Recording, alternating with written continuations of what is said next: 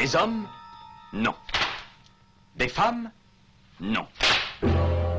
Des robots Non. Des surhommes Implacables. Insaisissables. Invincibles. Insensibles. Aux ordres d'une super organisation criminelle.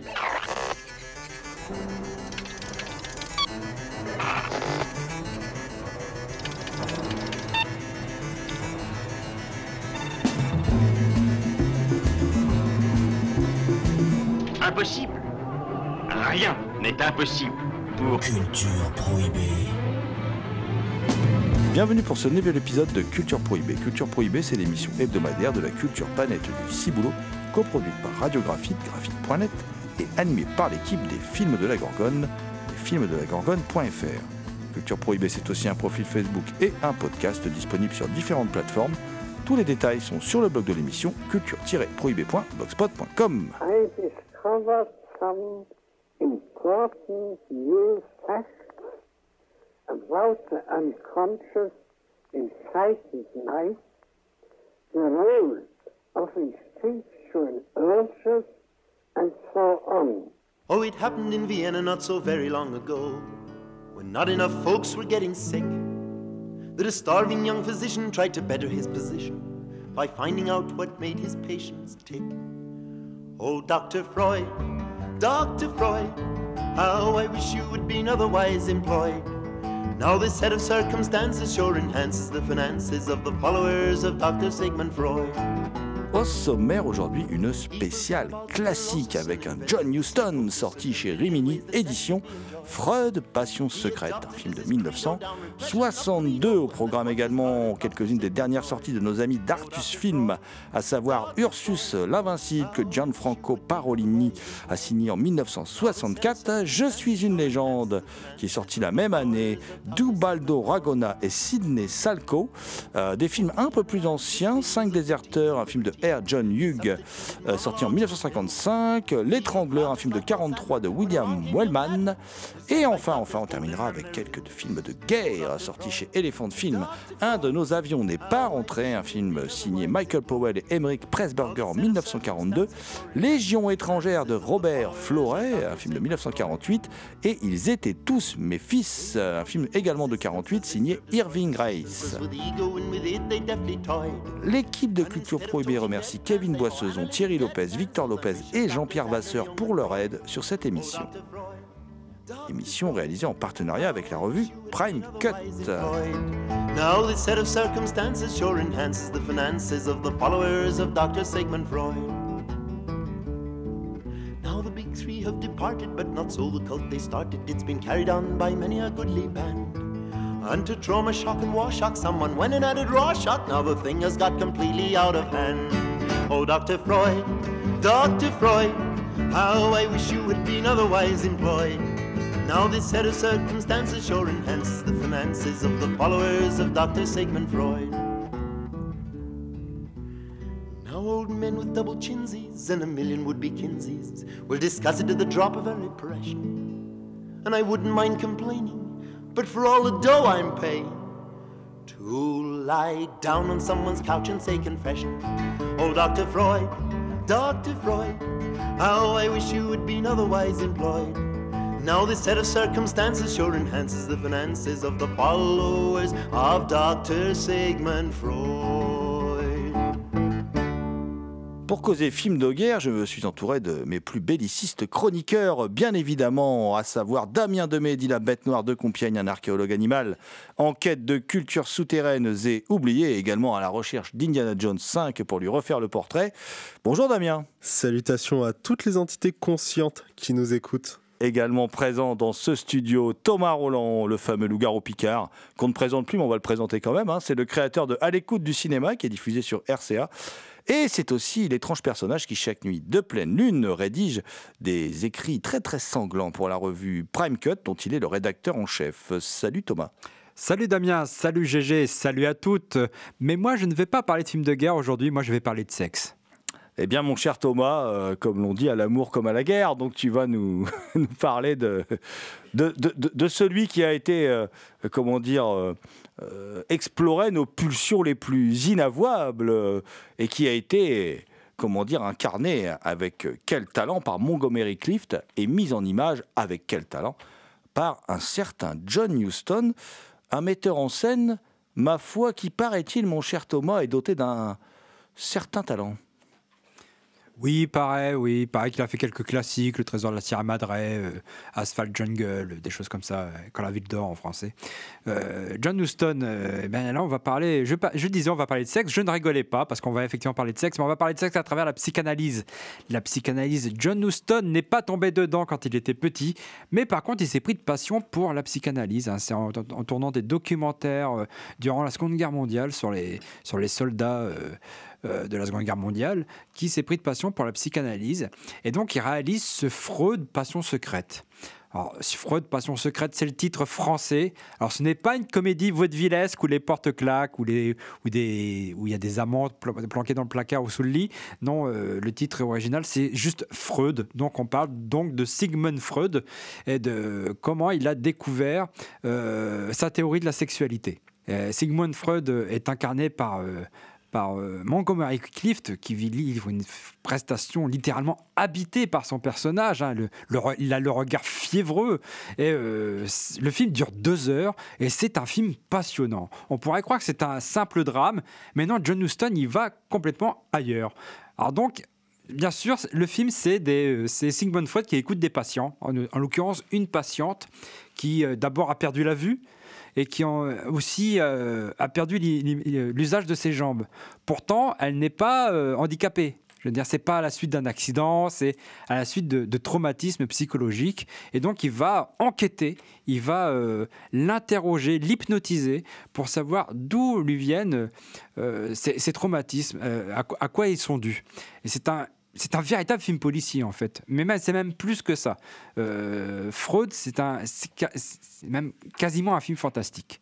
C'est euh, euh, c'est passionnant de bout en bout. Il y a des images littéralement qu'on croirait sorties de la quatrième dimension. En plus, c'est accentué par la musique de Jerry Goldsmith qui sort de la série La quatrième dimension et qui livre, qui là signe une partition, mais qu'on croirait être de la quatrième dimension. C'est l'une de ses meilleures partitions, l'une de ses plus, euh, l'une de ses plus étranges.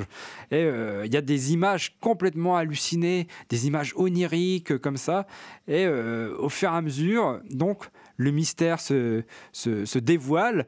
Sigmund Freud arrive à, à mettre en place sa théorie sur la sexualité, sur le fait que euh, chacun de nous, en fait, notre premier émoi sexuel, c'est notre mère ou notre père. Voilà, c'est notre première attirance euh, vers, euh, vers quelqu'un, c'est notre père ou notre mère. Et il y a des images, des séquences. Alors, ça, se passe à Vienne. hein, il y a des images. c'est à Vienne, nocturne, à Vienne complètement fantasmatique. On est vraiment. On ne sait pas où on est. C'est un film entre le film policier et le film fantastique. Mais en tout cas, pour moi, c'est un très grand John Huston. Quand je l'ai découvert, j'étais vraiment surpris par, euh, par ce film dont on finalement on- dont on parle peu pourtant. Je crois qu'il a quand même une certaine réputation, notamment la musique aussi de Jerry Goldsmith. Et c'est un film que je vous recommande chaudement.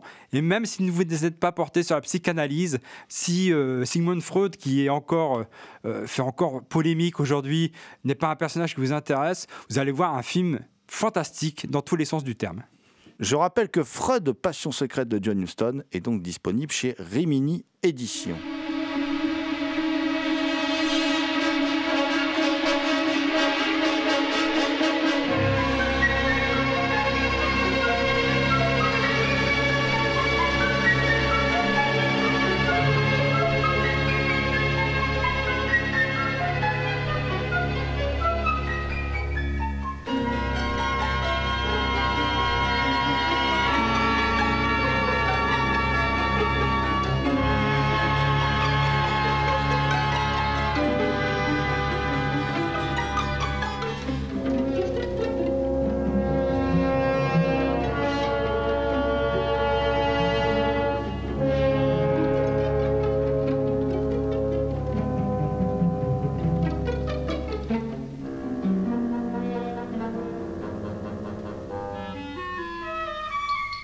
Vous écoutez Culture Prohibée.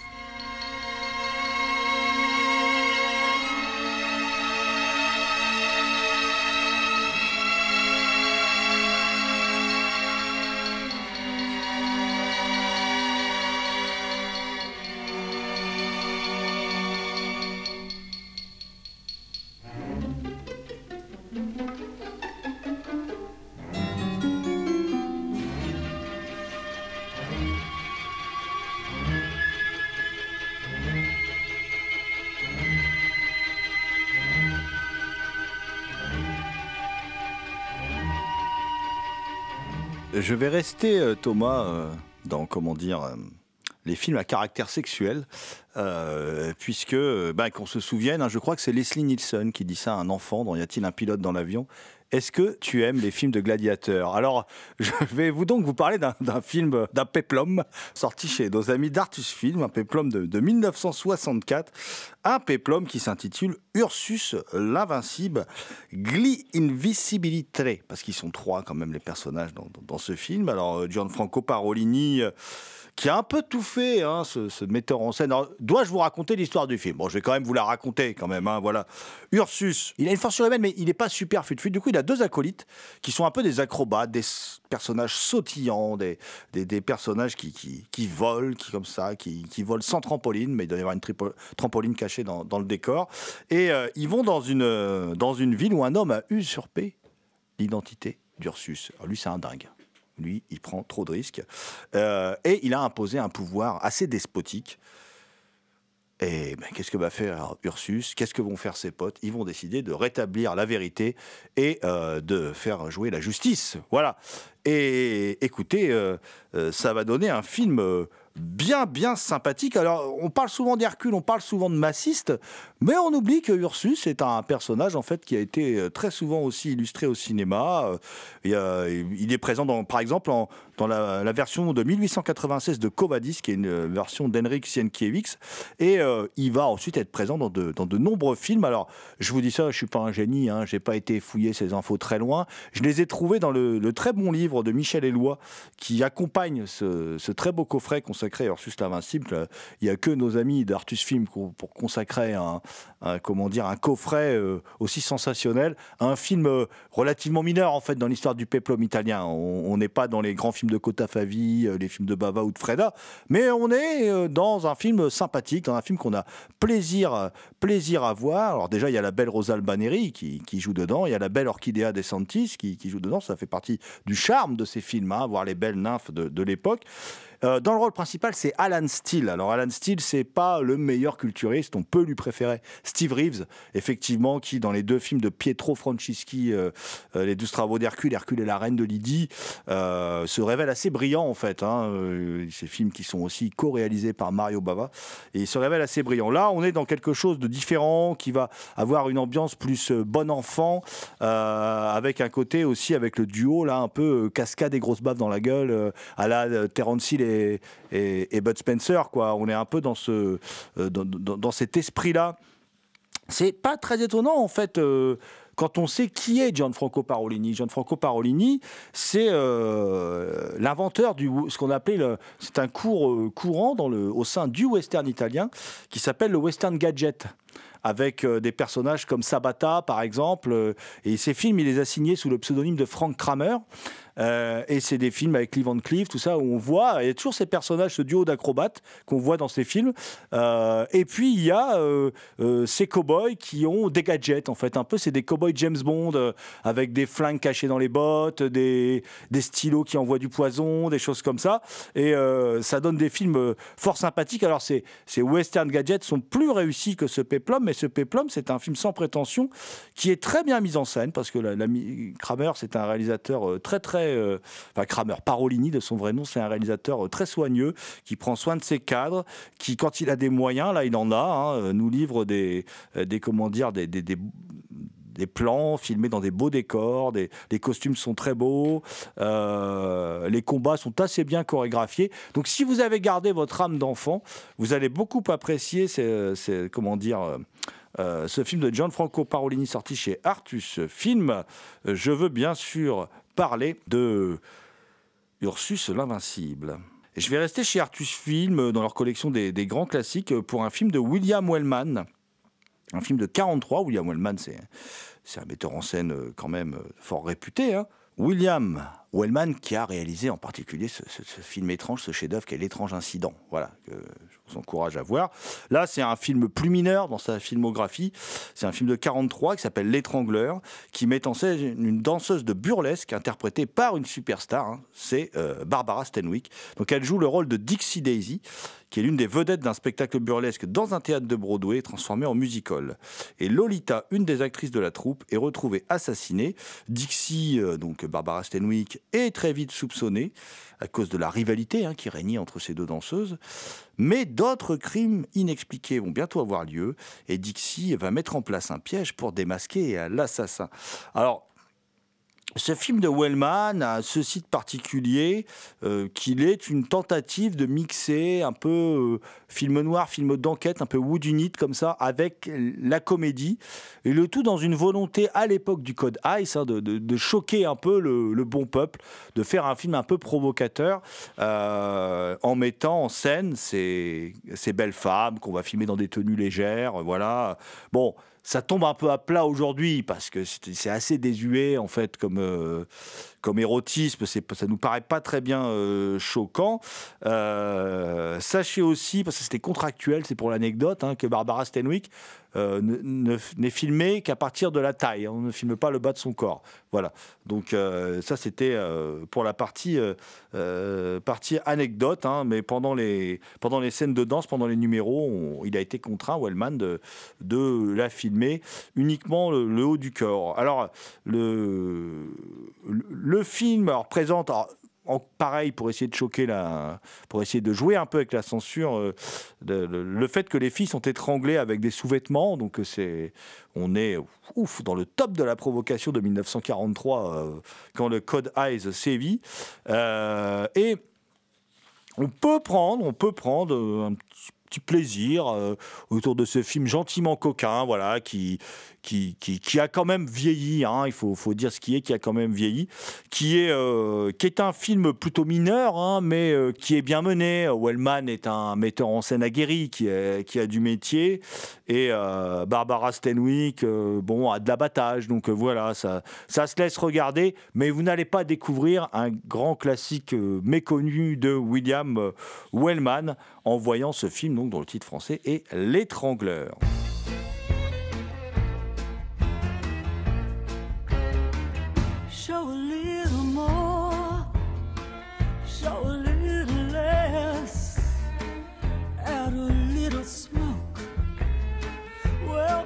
To burlesque.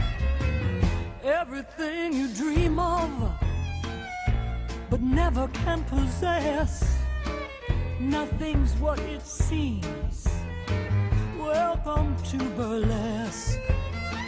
Oh, everyone is buying. Put your money in my hand. If you got a little extra, well, give it to the band.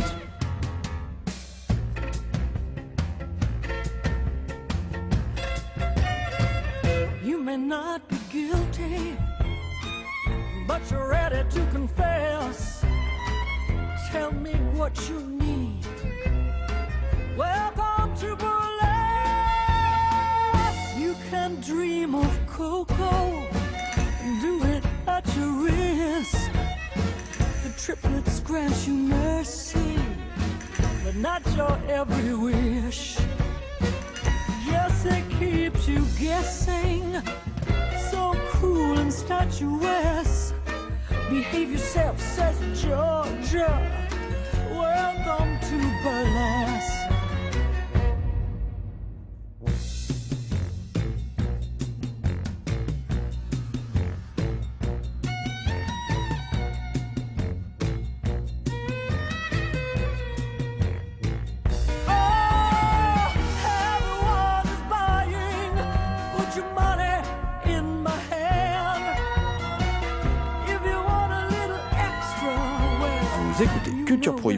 Prohibée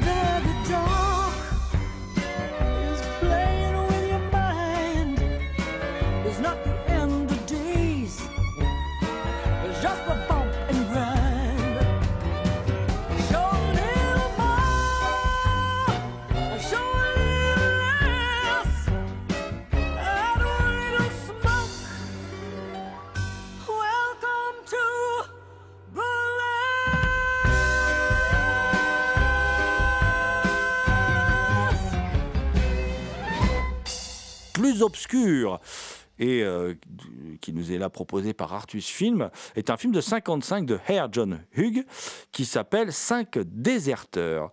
Alors euh, c'est simple, le pitch euh, du film est assez simple. Un colonel sudiste est démis de ses fonctions, il rencontre quatre déserteurs dans les Everglades et ensemble ils vont tenter de survivre et de s'échapper de ces marais.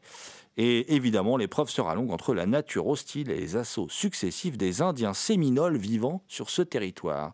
Et c'est là qu'on découvre, on est chez Empire Productions, Republic Pictures, voilà, euh, ce type de production, hein, c'est de la c'est du tout petit budget de série B euh, de l'époque. C'est écrit, produit, réalisé par R. John Hughes, qui a euh, signé quelques westerns, qui a un metteur en scène quand même relativement, euh, relativement oublié. Et ce film, il a une particularité, c'est qu'il fait partie d'un sous-genre un peu du western, les westerns séminoles, en fait, où on a euh, donc des, euh, des Indiens séminoles. C'est une sorte de, courant un peu comme ça euh, du, western américain, alors qui a, a débuté très tôt, hein, dès les années, dès les débuts du cinématographe, avec The Seminoles Trust en, en 1910, The Seminoles Sacrifice en 1911, The Virgin of Seminole en 1923. Donc ça rigole pas, et puis qui va revenir à la mode dans les années 50, puisqu'il va y avoir des quelques blockbusters entre guillemets de l'époque qui vont mettre en scène des Indiens séminoles qui ont la particularité euh, euh, d'avoir des us et coutumes un peu différents, qui changent des apaches, des comanches et qui, sont, qui ont un look un peu différent en fait. Donc euh, du coup, euh, ça permet au- à, peu de frais de, varier la menace qui menace nos, amis. Alors le, film n'est pas un, grand film, mais c'est un petit film fauché, fort plaisant, euh, où on, voit, donc c'est, euh, comment dire, c'est ces déserteurs qui sont en fait pour la plupart des types pas très sympathiques, euh, des, des- petits voyous quoi. Euh, Bon, le héros lui, il, est plutôt c'est plutôt un type euh, sympathique. Lynn McCarthy c'est le seul qui est à peu près sympathique. Mais les autres loustiques qui sont avec lui, il y a une sorte de de, gamin un peu vert comme ça, un, petit bleusaille quoi, qui qui est comment dire. Pas vraiment bien façonné encore. Et puis à, cause, à, côté de ça, il va y avoir un, un, comment dire, un déserteur qui, a volé de l'or euh, et qui, a volé de l'or à l'armée. On va avoir un Anglais euh, qui est pas très sympathique non plus. D'ailleurs, c'est pas très original. Il s'appelle Cockney. Bravo les gars, vous vont-ils chercher tout ça Euh, Mais non, mais ce qui est, intéressant en fait dans le, film, alors déjà il y a un vrai Indien séminole, c'est Roy Nash Osceola. Il paraît très que ce soit un vrai séminole, voilà, qui, joue un des Indiens. Et puis ce qui est assez, euh, rigolo, c'est euh, toutes les scènes de paysages un peu dévastés, avec les confrontations avec les animaux. Alors, selon IMDB, les scènes en fait qui ont été, euh, ont été tournées pendant une réelle tempête. C'est un ouragan, ça a été tourné en Floride, c'est un ouragan qui avait visité la, Floride pendant le tournage. Et du coup, les, images, c'est pour ça qu'ils ont se caché un peu réaliste. Et les serpents du film, parce qu'il y a des serpents, il y a un personnage qui a peur des serpents, voilà. Euh, ce sont des, des serpents qui viennent d'un piège à touristes local. Ça s'appelait Alligator Farm. Ça, c'est sur IMDB aussi, cette info. Et d'autres scènes ont été tournées dans la région d'Altamont Springs. Alors, je, rajouterais aussi qu'on voit très bien que d'autres scènes avec des animaux sont des stock shots. hein. Euh, voilà, c'est pas, c'est assez, euh, c'est assez voyant. Euh, donc, au final, bah, quand vous débutez ce film, vous savez à peu près à quoi vous attendre. Vous savez qu'ils vont tous se faire décimer. hein, voilà. Peut-être un ou deux vont survivre. Voilà, mais ça, je vous le dirai pas. Euh, donc, euh, cinq déserteurs. Petite série B d'époque, euh, c'est sorti chez Artus Film, ça, ça se regarde, c'est de. John Hughes, ça se regarde, euh, mais pour moi c'est pas le gros morceau de cette salve de, de, la collection Grand Classique. Pour moi le gros morceau c'est cette copie restaurée euh, de Je suis une légende, euh, signé Ubaldo Ragona, réalisateur italien, hein, dont d'ailleurs Je suis une légende est à peu près le seul titre connu. bon. Et Sidney Salco, alors réalisateur lui américain, euh, qui est un, réalisateur euh, assez peu connu, mais qui est en fait un réalisateur très prolifique, qui a énormément tourné, beaucoup de films sont sortis aux États-Unis, beaucoup de séries B, euh, beaucoup de choses, beau- beaucoup de choses, comment dire, plutôt intéressantes. donc et là, il signe ce film un peu hybride, qui est une adaptation, évidemment, qui est la, la première adaptation filmée du, fameux bouquin, du génial bouquin de ce génial écrivain, qui est Richard Matheson. Euh, il y a très très longtemps, il y a plusieurs saisons de Culture Prohibée, je vous avais expliqué tout mon amour que j'ai pour ce livre. Et ce livre, c'est donc Je suis une légende. Euh, et euh, est-ce que Damien, cette adaptation de Je suis une légende, qui vient donc, qui est donc la première de l'histoire du cinéma, avant celle de Boris Sagal avec Charlton Heston, The Omega Man en 71, de survivant, celle-là qui est très funky, hein, qui est très black exploitation, et euh, celle de Francis Lawrence avec Will, distributeur de Baff Smith euh, en 2007, euh, qui s'appelle elle-même Je suis une légende, voilà, elle aussi. Comment tu le situes parmi toutes ces adaptations de Matheson?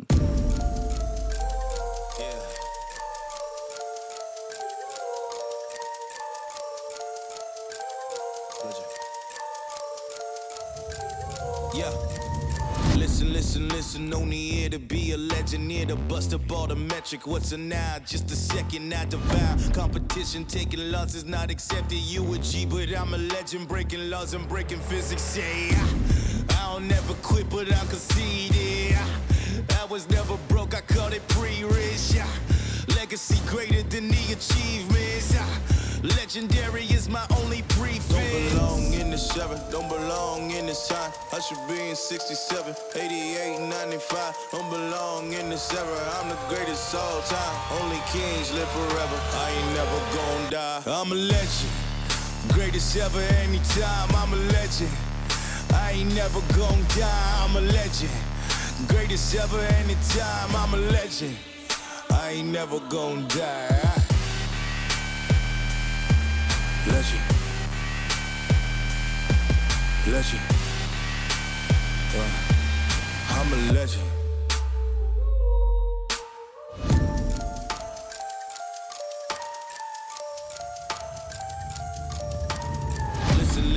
Listen, making hits and dropping singles, stacking chips like they some Pringles. I don't miss, I always hit you, copper whip. Push your reno, I insist. I get into anything that's essential to the wins that I'ma get you ticker.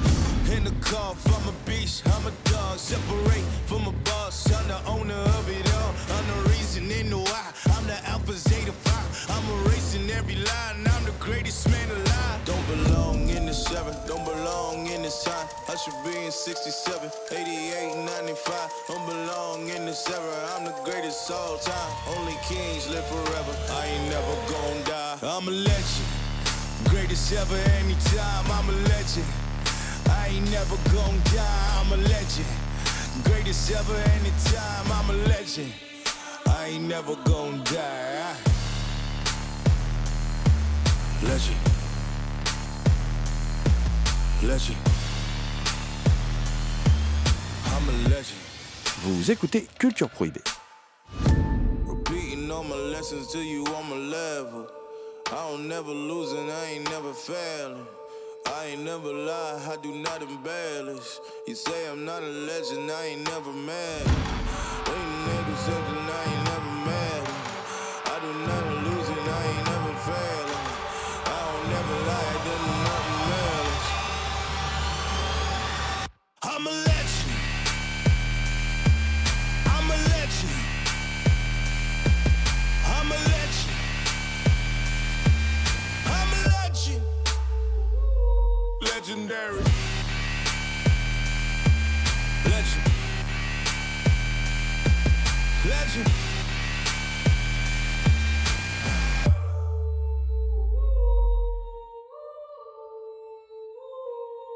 Pour citer Matheson euh, lui-même, qui a du coup travaillé sur le script euh, du film, c'est la meilleure adaptation de Je suis une légende euh, selon lui, mais également selon lui, bah, il est quand même déçu du, résultat. Et quand on voit ce qu'on lui avait proposé à un moment avec des grands noms de grands halles pour tourner dessus, ce qu'il avait hypé et qui avait fait qu'il était vraiment dans le projet et qu'il a eu. Bah, qui s'est retrouvé avec cette équipe-là, il était un peu moins hypé, mais il était encore content de, euh, faire ce film. Alors, ce film, euh, Je suis une légende, a la particularité d'avoir un acteur principal qui porte euh, tout le film et toute l'intrigue, qui ici est joué par Vincent Price. Alors pour résumer l'histoire, le docteur Robert Morgan, donc joué par Vincent Price, est le dernier humain sur Terre après avoir échappé à une épidémie qui a transformé les autres hommes et femmes en vampires. Depuis trois ans, toutes ces journées se ressemblent. Le jour, les vampires qui craignent la lumière du soleil se reposent, et pendant ce temps-là, Morgan, armé de puits en bois, parcourt la ville, repère les refuges de morts-vivants affaiblis comme des zombies, et les empale pour ensuite aller brûler les corps dans une énorme décharge. La nuit, il se réfugie chez lui, où les vampires euh, essayent de prendre d'assaut euh, sa maison, mais qu'il protège grâce à des, miroirs et de l'ail. Et de temps en temps, il essaye de communiquer avec d'éventuels survivants, d'autres humains non affectés à l'aide d'une radio, mais toujours sans succès au moment où le film débute. Et le film débute euh, justement sur euh, le héros qui se réveille euh, de son canapé, on voit sa maison en, désordre, et à partir de ce moment-là, on a la voix off qui commence. Une voix off très présente dans le film, logiquement parce qu'il est tout seul et que, bah, que généralement, quand on est tout seul, euh, on parle dans notre tête. Bon, quelquefois, on parle à voix haute, c'est pour ça qu'avec quelques exceptions dans le film, on l'entend euh, parler euh, lorsqu'il est tout seul. Et. une voix qui est au début très présente. Du coup, je me suis dit que le film avait un peu peur du vide, le fait que d'avoir juste une personne présente. Mais en fait, non, c'est un film qui est capable de laisser couler l'action de temps en temps pour juste nous faire profiter de ce qui se passe. Il y a plusieurs flashbacks que je trouve inégales dans le film. En fait, je les trouve, euh, je trouve qu'ils sont inégaux parce qu'ils modifient légèrement la dynamique euh, qu'il qu'il y a du film. Au lieu de lui en donner une, je trouve qu'il le ralentit ou ou qui lui fait perdre un peu son temps. Ce qui n'empêche pas qu'avec euh, bah, cette réédition, on a une image qui est magnifique. C'est un truc qui m'a immédiatement choqué lorsque j'ai lancé le film. On trouve des décors très très européens. Et c'est normal vu que ça a été filmé à Rome euh, pour faire euh, une économie d'argent. Ce que je trouve intéressant parce que durant le film, bah, l'action se passe normalement au- aux États-Unis où on explique que le virus c'est un virus européen. Merci pour notre poire.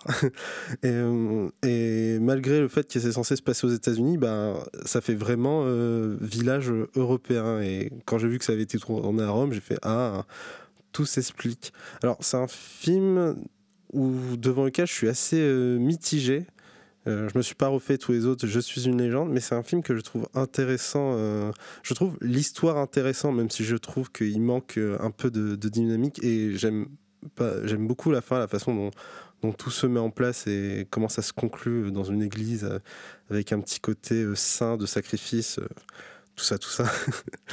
c'est un film qui a une excellente euh, réputation au point que, bah oui, euh, d'après ce que j'ai vu, Georges Romero s'en est inspiré pour faire sa Nuit des Morts Vivants, donc ça a impacté énormément de, de monde. Alors personnellement, je trouve le film sans vraiment étrange, mais il en est pas moins intéressant vu que ça peut produire d'autres films cultes. Bah, il paraît évident, effectivement, que le film a inspiré, comme le film de Rupert Urk Harvey, Carnival of Souls, euh, qui est aussi disponible chez Artus Film, dans cette même collection d'ailleurs, hein, euh, saluons-le, qui là, pour le coup, pour moi, est un immense film. Euh, un immense film onirique, démentiel, voilà. Bon, là, on est d'un cran en dessous, hein, c'est un, drôle de film, en fait, ce film, parce que c'est un film à la fois passionnant, puis à la fois décevant. Euh, c'est un film qu'il faut absolument avo- avoir vu quand on est fan de fantastique, d'épouvante, d'horreur, euh, de SF. C'est un film qu'il faut absolument avoir dans sa DVD tech. Et en même temps, c'est un film euh, qui laisse un petit goût d'inachevé. Alors, euh, euh, tu l'as dit, Matheson a travaillé sur le scénario. Il a déclaré qu'il était satisfait du film. Après, il a déclaré qu'en fait, il n'était pas satisfait en particulier du jeu de Vincent, Price. Vincent Price qui est très bon, mais qui a, un jeu très théâtral, enfin, qui a un jeu très particulier, bien à lui. euh, Voilà. Bah, après, c'est une performance d'acteur quand même, hein, parce qu'il porte le film à lui tout seul. Euh, Le film est en noir et blanc. Alors, je pense que les visions du film, ce film en noir et blanc, ce type enfermé chez lui avec des monstres qui essayent de rentrer, euh, ces personnages, ces vampires qui ont, qui ont des, qui, qui ont, comment dire, l'air un peu de zombies comme ça. Je pense qu'ils sont, c'est vraiment une source d'inspiration. Ça paraît évident du de la nuit des morts vivants, Night of the Living Dead, que, Romero euh, tournera quatre ans plus tard. hein. Euh, le film en- garde le côté darwiniste du livre euh, que que, bah, que notre comment dire notre échappé de l'église de Scientologie Will Smith gomme quand même dans le film de Francis Lawrence. C'est un film bon Dieuzard hein, quand même. C'est ça moi qui me déplaît énormément dans le film de dans le film de Lawrence, hein, c'est qu'on change le sens du livre. Réalisateur a le droit de s'emparer du livre, d'en faire ce qu'il veut, mais en tout cas, moi, je suis pas d'accord avec ce qu'il en fait. Voilà. Euh, parce qu'on trahit un peu l'esprit du livre, là, quand même. Euh, Le film est un film darwiniste. En fait, ce que ça montre, euh, c'est que l'homme n'est qu'une étape dans, dans la, comment dire, dans la, la chaîne humaine, dans la construction du, de l'être parfait, quoi, voilà, et que bah, l'homme est arrivé au bout de. C'est un film à revoir dans le contexte qui est le nôtre aussi, c'est-à-dire que l'homme est arrivé au bout de son, bah, de son règne. L'humanité euh, s'arrête, voilà, l'homme arrive au bout de son règne. C'est ça que ça raconte, quoi. euh, je suis une légende. Donc le film, oui. euh, euh, à la fois passionnant et décevant, euh, une sorte de grand film raté, une sorte de grand film malade. Je pense que le film a eu des soucis de production. Et c'est pas pour rien qu'il y a des scènes tournées en Italie, il y a un réalisateur américain de l'autre côté. Je pense que euh, ils n'ont pas eu énormément de choix et que ça a dû perturber quand même le film. Euh, mais il en résulte quand même un, un, un film, euh, un film passionnant, un film malade, comme euh, seul le cinéma de genre peut en produire.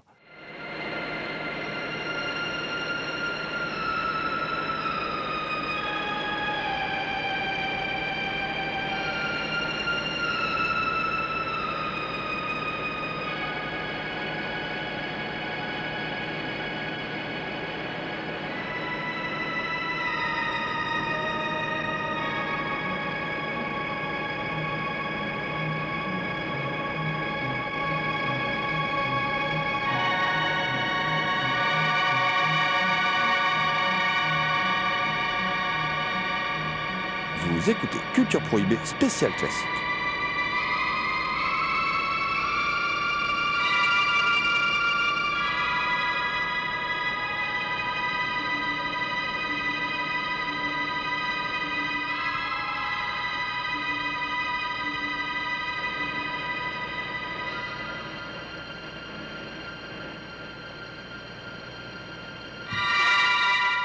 Je vais changer un peu d'ambiance. Je vais aller chez nos amis d'Éléphant de Film euh, et je vais me diriger vers les trois films de guerre qui, viennent de sortir chez Éléphant de Film dans leur collection consacrée aux films de guerre. Je vais commencer par un film de 1942. On of Our Aircraft is Missing. Un, un de nos avions n'est pas rentré. C'est un film britannique. C'est réalisé par Michael Powell et Emmerich Pressburger. Je vous les présente plus, on en a souvent parlé dans, l'émission. Ce sont deux immenses réalisateurs euh, britanniques. Michael Powell certainement, était certainement voué à être, euh, était le réalisateur le plus adulé de sa génération, encore plus Hitchcock, euh, qu'Hitchcock considéré comme un, comme un pur génie. Et puis il a fait Peeping Tom, le voyeur qui a sabordé sa carrière et après il a quasiment plus jamais rien tourné. Tout le monde reconnaît aujourd'hui que Peeping Tom est un chef-d'œuvre absolu. Mais au moment où c'est sorti, euh, ça s'est pas passé comme ça. Voilà, ça a été très compliqué pour lui. Euh, là, on est dans un des premiers films produits par les Archers Productions. C'était leur boîte de production. hein. Alors Archers Productions, euh, excusez, excusez du peu, mais c'est quand même. C'est quand même des films assez, incroyables. hein. Il va y avoir Canterbury Tale, euh, Une question de vie ou de mort, Le Narcisse Noir, fabuleux film, démentiel film, voilà. Le Narcisse Noir, Les Chaussons Rouges, superbe. Euh, revoyez Les Chaussons Rouges, tous ceux qui s'extasient sur Black Swan, revoyez Les Chaussons Rouges, on en reparlera après. Euh, voilà, c'est euh, d'immenses, d'immenses metteurs en scène qui ensemble vont construire une œuvre avec la société de production, une œuvre très cohérente, très intéressante. D'ailleurs, le, le film dont on va parler aujourd'hui, il vient après un autre film de, guerre, 49e parallèle, tourné l'année précédente, sorti l'année précédente, en 41, qui, qui fait partie de tous ces films qui étaient tournés euh, au mi-temps de la Seconde Guerre mondiale, qui étaient des films de propagande en fait, hein, clairement, euh, destinés à, favoriser la résistance, à, à aider les soldats, à encourager au combat et à persuader aussi, eh ben, à persuader aussi euh, euh, les grands amis des Britanniques, les Américains, qu'il fallait venir nous aider. Voilà. hein. Euh, Hitchcock a participé aussi à cet effort de propagande, mais lui avec des films documentaires et tout ça. Euh, mais ils sont très nombreux à avoir fait des, films de, ce type. Là, l'histoire est assez simple. hein. Le bombardier euh, B for Bertie est touché au-dessus des Pays-Bas. L'équipage saute en, para- en parachute et des résistants néer- néerlandais vont les aider à retourner en Grande-Bretagne. En gros, c'est un peu comme la Grande Vadrouille, mais c'est pas comme la Grande Vadrouille. Voilà, c'est pas Bourville et De Funès, voilà. Mais euh, et on va avoir un, film, euh, un film assez passionnant. euh, alors, passionnant parce que c'est une des premières productions des Archers, donc c'est pour tous les cinéphiles, c'est- une date, c'est historique. hein. Passionnant parce que le film est moderne dans sa forme, en fait. Il est assez austère, il est assez sec. J'ai envie de dire presque bressonien. Voilà. Après, il y a évidemment toute la photo, parce qu'ils ont une magie dans la photo, c'est de metteur en scène qui est assez, qui est assez extraordinaire. Le film est assez astucieux. Le film a plein d'idées comme ça de mise en scène. Par exemple, il n'y a pas de bande sonore, euh, euh, ce qui fait qu'on est plongé dans une certaine ambiance euh, très réaliste. Euh, Il y a le choix aussi, euh, bah, qui se pratique toujours hein, dans certains films, hein, mais que là j'apprécie particulièrement, c'est de pas sous-titrer les langues étrangères. Comme ça, on est dans le même état d'esprit que nos, euh, que nos dire, que nos personnages, euh, que nos personnages principaux. Euh, et puis surtout, bah, évidemment, on ne peut s'empêcher de penser au précédent film, 49e parallèle, qui racontait euh, qui racontait comment des, sous-mariniers en fuite devaient se frayer un chemin vers l'Amérique neutre. Là, ce sont des, là, ce sont des, jeunes soldats, des soldats qui doivent donc traverser les Pays-Bas pour aller en terre britannique. Et on, a, on a un film. euh, c'est pas le meilleur film de Powell Pressburger, évidemment, hein, mais on, a un film assez trépidant, assez intéressant, avec plein d'idées dans, dans la forme, et puis euh, des dialogues assez savoureux quand même. Il y a des moments très drôles. Euh, Je vais vous en citer un. hein. Pensez-vous que nous, Hollandais, qui avons chassé la mer de notre pays, la laisserons aux Allemands? Mieux vaut la mer. Voilà, j'adore ce genre de dialogue. Ça me fait beaucoup rire. Euh, et puis, euh, le film a même un côté queer, un côté certains l'aiment chaud, puisqu'à un moment, les, nos hommes vont être obligés de se déguiser en femmes pour se glisser dans un, dans un groupe de femmes. Et c'est un film qui laisse la part belle aux, aux femmes, aux personnages féminins. On va avoir un- une, comment dire, un personnage de Pamela Brown, un personnage d'institutrice. On va avoir euh, la provocante Joyce Redman qui, va être dans le film aussi, la résistante Googie Withers, une, une jolie petite blonde comme ça qui va, qui, va jouer un personnage féminin euh, euh, important dans, l'histoire du film. Donc on a, on a un film très intéressant, au montage vraiment très réussi. Euh, Quand je dis très moderne, en fait, c'est comme ça que voilà, c'est comme ça qu'on monte toujours les films aujourd'hui. Alors après, quand on regarde qui est le monteur, on s'aperçoit que c'est David Lean. C'était pas non plus un manchot quoi quand il tenait une caméra. Donc euh, donc ça a de la gueule. Voilà. Alors quand vous additionnez tous ces talents là, vous avez un, un film de propagande euh, ma foi qui est euh, qui complète très bien le 49e parallèle, leur film précédent. hein. Et donc ça, s'appelle Un de nos avions n'est pas rentré. Et bah, c'est un bon petit film de guerre à l'ancienne et c'est disponible chez Elephant Film. Autre film euh, disponible chez Elephant Film dans cette salve, c'est un peu le plus mineur de cette salve. C'est un film sorti en 48 euh, qui s'appelle Rogues Regiment, Légion étrangère, qui raconte l'histoire d'un agent secret euh, américain qui est joué par Dick Powell, qui va rechercher un ancien criminel de guerre, Martin Bormann, qui est soupçonné de s'être caché dans la Légion étrangère en Indochine, parce que oui, partie intéressante du film, on nous montre une armée française aux abois avant qu'ils refilent le- l'Indochine, le Vietnam aux Américains.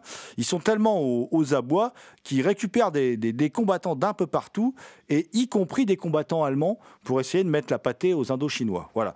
Et donc, au milieu de tout ça, ben, il y a un nazi, euh, un nazi qui est euh, donc euh, dont on ne connaît pas le visage, qui s'est échappé d'Allemagne et on la seule photo sur laquelle on le voit, c'est une photo sur laquelle on voit l'arrière de la tête de ce sinistre personnage. Donc évidemment, ça va créer un certain suspense. Dick Powell va aller, euh, va aller à, sa, à sa recherche. Et il va croiser différents acteurs, dont Vincent Price d'ailleurs, hein, qui, joue un, qui joue un Allemand euh, qui se fait passer pour un importateur hollandais d'antiquités et qui passe en fait des armes pour les révolutionnaires euh, vietnamiens. Ce film, fort sympathique, hein, même s'il est moins bon que les deux autres qui sont dans cette salle, euh, est signé Robert Floret. Robert Floret, on l'a un peu oublié, parce que mais c'était un réalisateur français, euh, qui franco-américain, quoi, qui, est né en 1900 euh, à Paris, euh, et puis qui est mort en Californie en 79, et qui est surtout connu pour avoir signé un des petits classiques de la période universelle, c'est Double Assassinat dans la rue Morgue d'après Edgar Allan Poe, avec Bella Lugosi, film qu'il réalise en 1900. Euh, 32.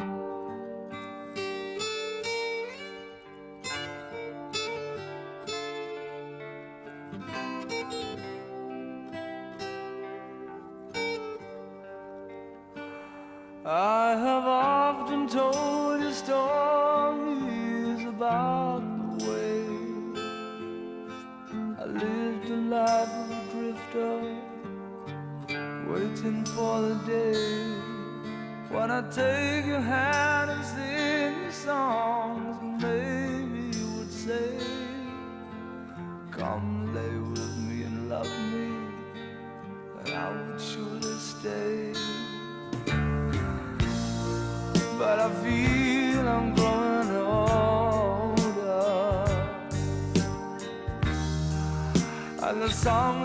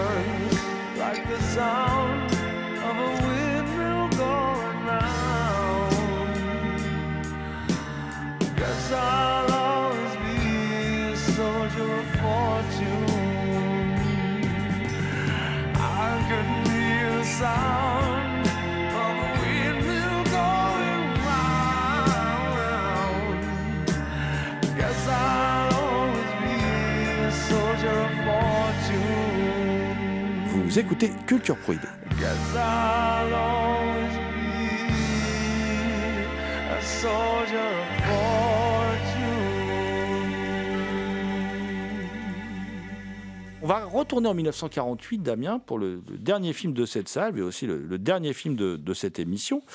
C'est Ils étaient tous mes fils, All My Sons, qui est une vraie découverte pour moi, qui est un, film signé d'un certain Irving Rice, euh, et qui est un film avec Burt Lancaster et Edward J. Robinson, euh, adapté d'Arthur Miller. Euh, c'est un film qui raconte l'histoire d'un industriel, Edward J. Robinson, hein, qui a fait accuser son associé alors qu'il a vendu des pièces défectueuses qui ont causé la mort, je crois, de 21 euh, aviateurs. Et euh, la fille de cet associé qui a été emprisonné, euh, elle revient dans sa ville natale pour épouser Burt Lancaster. Burt Lancaster, c'est le fils d'Edward J. Robinson. Euh, Burt Lancaster qui idéalise lui son père, qui veut pas voir ce qu'il est, ce qu'il est réellement. Et euh, en fait, en plus, cette fiancée, elle a une histoire particulière parce qu'elle était fiancée à l'autre frère qui a disparu en mission, l'autre fils d'Edward J. Robinson. Et donc, elle porte en elle un secret qui va entraîner évidemment la chute de, ce patriarche, euh, la fin de son, de son impunité. Euh, mon cher Damien, je crois que tu es tout comme moi. Ce film, tu le connaissais pas. Et moi, il m'a bouleversé, ce film. excellente euh, surprise, grande découverte. Je commencerai déjà par dire que certes, on a un doute de base sur ce qui s'est réellement passé. C'est vraiment du, du sous-texte. On sait que le père n'est pas très apprécié. Au fur et à mesure, on commence à, comprendre pourquoi. Parce que quand le film commence, le premier truc qui est mis en avant, c'est euh, le frère du héros qui a disparu. Ensuite, on découvre que la copine avec qui euh, Burt Lancaster veut sortir, c'était euh, bah, c'était la copine de son frère qui a disparu. Il a disparu depuis trois ans, donc Voilà, et au fur et à mesure que le film progresse, il met en place euh, des éléments qui créent le doute, euh, des non-dits, des silences qui sont étranges, euh, et tout part au final du- d'une agression dans un restaurant alors qu'il dîne en famille, une femme vient agresser le père, et c'est à ce moment-là qu'on a enfin le début de ce qui s'est passé. Mais c'est vraiment le, tout début...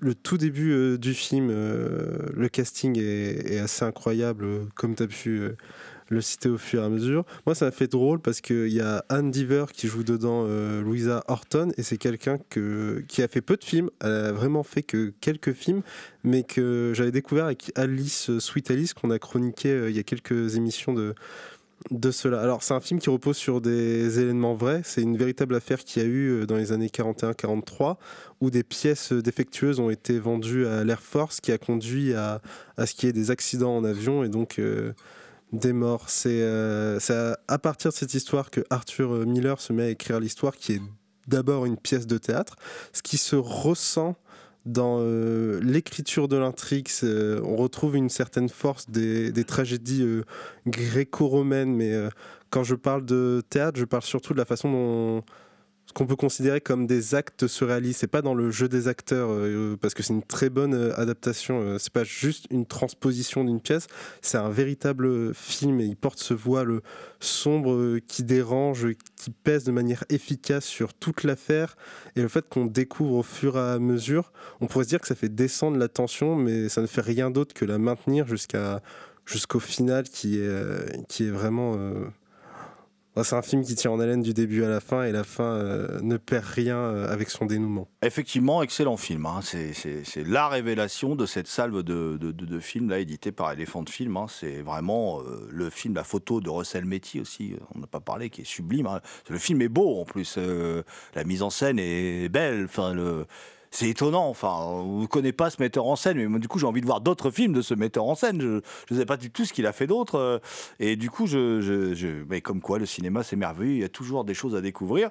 Et il y a un personnage dont tu n'as pas parlé, que j'aime beaucoup, qui est la personnage de la femme d'Edward J. Robinson. euh, qui, celle qui attend le retour du fils cadet en fait, qui est euh, qui est vraiment qui, est jouée par Maddie Christian et qui est c'est un drôle de personnage, on la croirait sorti d'un film d'horreur presque. C'est un personnage euh, euh, c'est un personnage à la fois euh, à la fois pathétique et à la fois euh, humainement passionnant. euh, c'est et en plus, euh, elle, elle porte un discours qui, qui est de dire que ce, ce fils, en fait, il a, il a payé pour les péchés du père. En fait, c'est très biblique cette histoire, quoi. Donc, Elle a un côté assez gothique, assez euh, maison hantée parce que bah parce qu'elle elle vit indirectement dans le passé, c'est-à-dire que pour tout le monde, euh, c'est acté, euh, le fils est mort, mais pour elle, il est seulement disparu, et elle, est toujours là à le ramener en avant en, parlant de ce fils finalement qui devient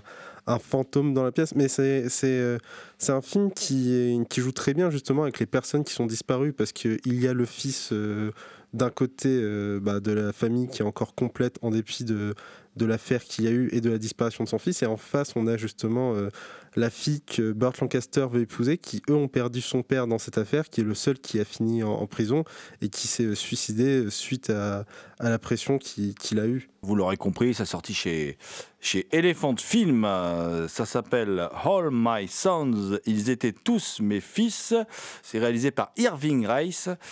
Et c'est notre coup de cœur de, de cette salve de films sortis chez Elephant Film.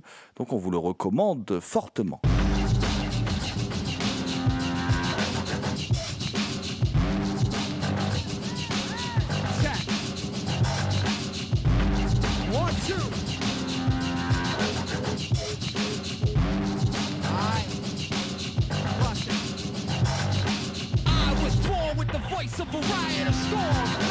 Lacking the function form. Far from the normal, follow like cattle. I'm more like the catalyst, calm in the mix of battle. Who let the cowboy on the saddle? You don't know a missile from a gavel. Paraterra troop and flipping loops to death.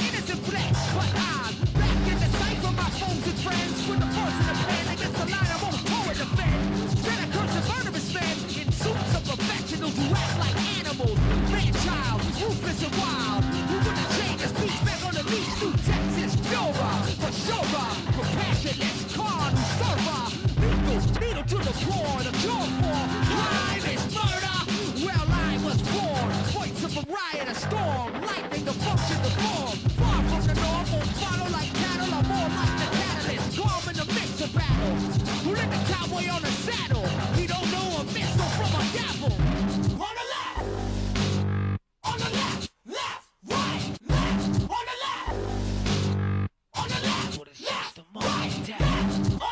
Culture Prohibée, une émission réalisée en partenariat avec les films de la Gorgone et la revue Prime Cut.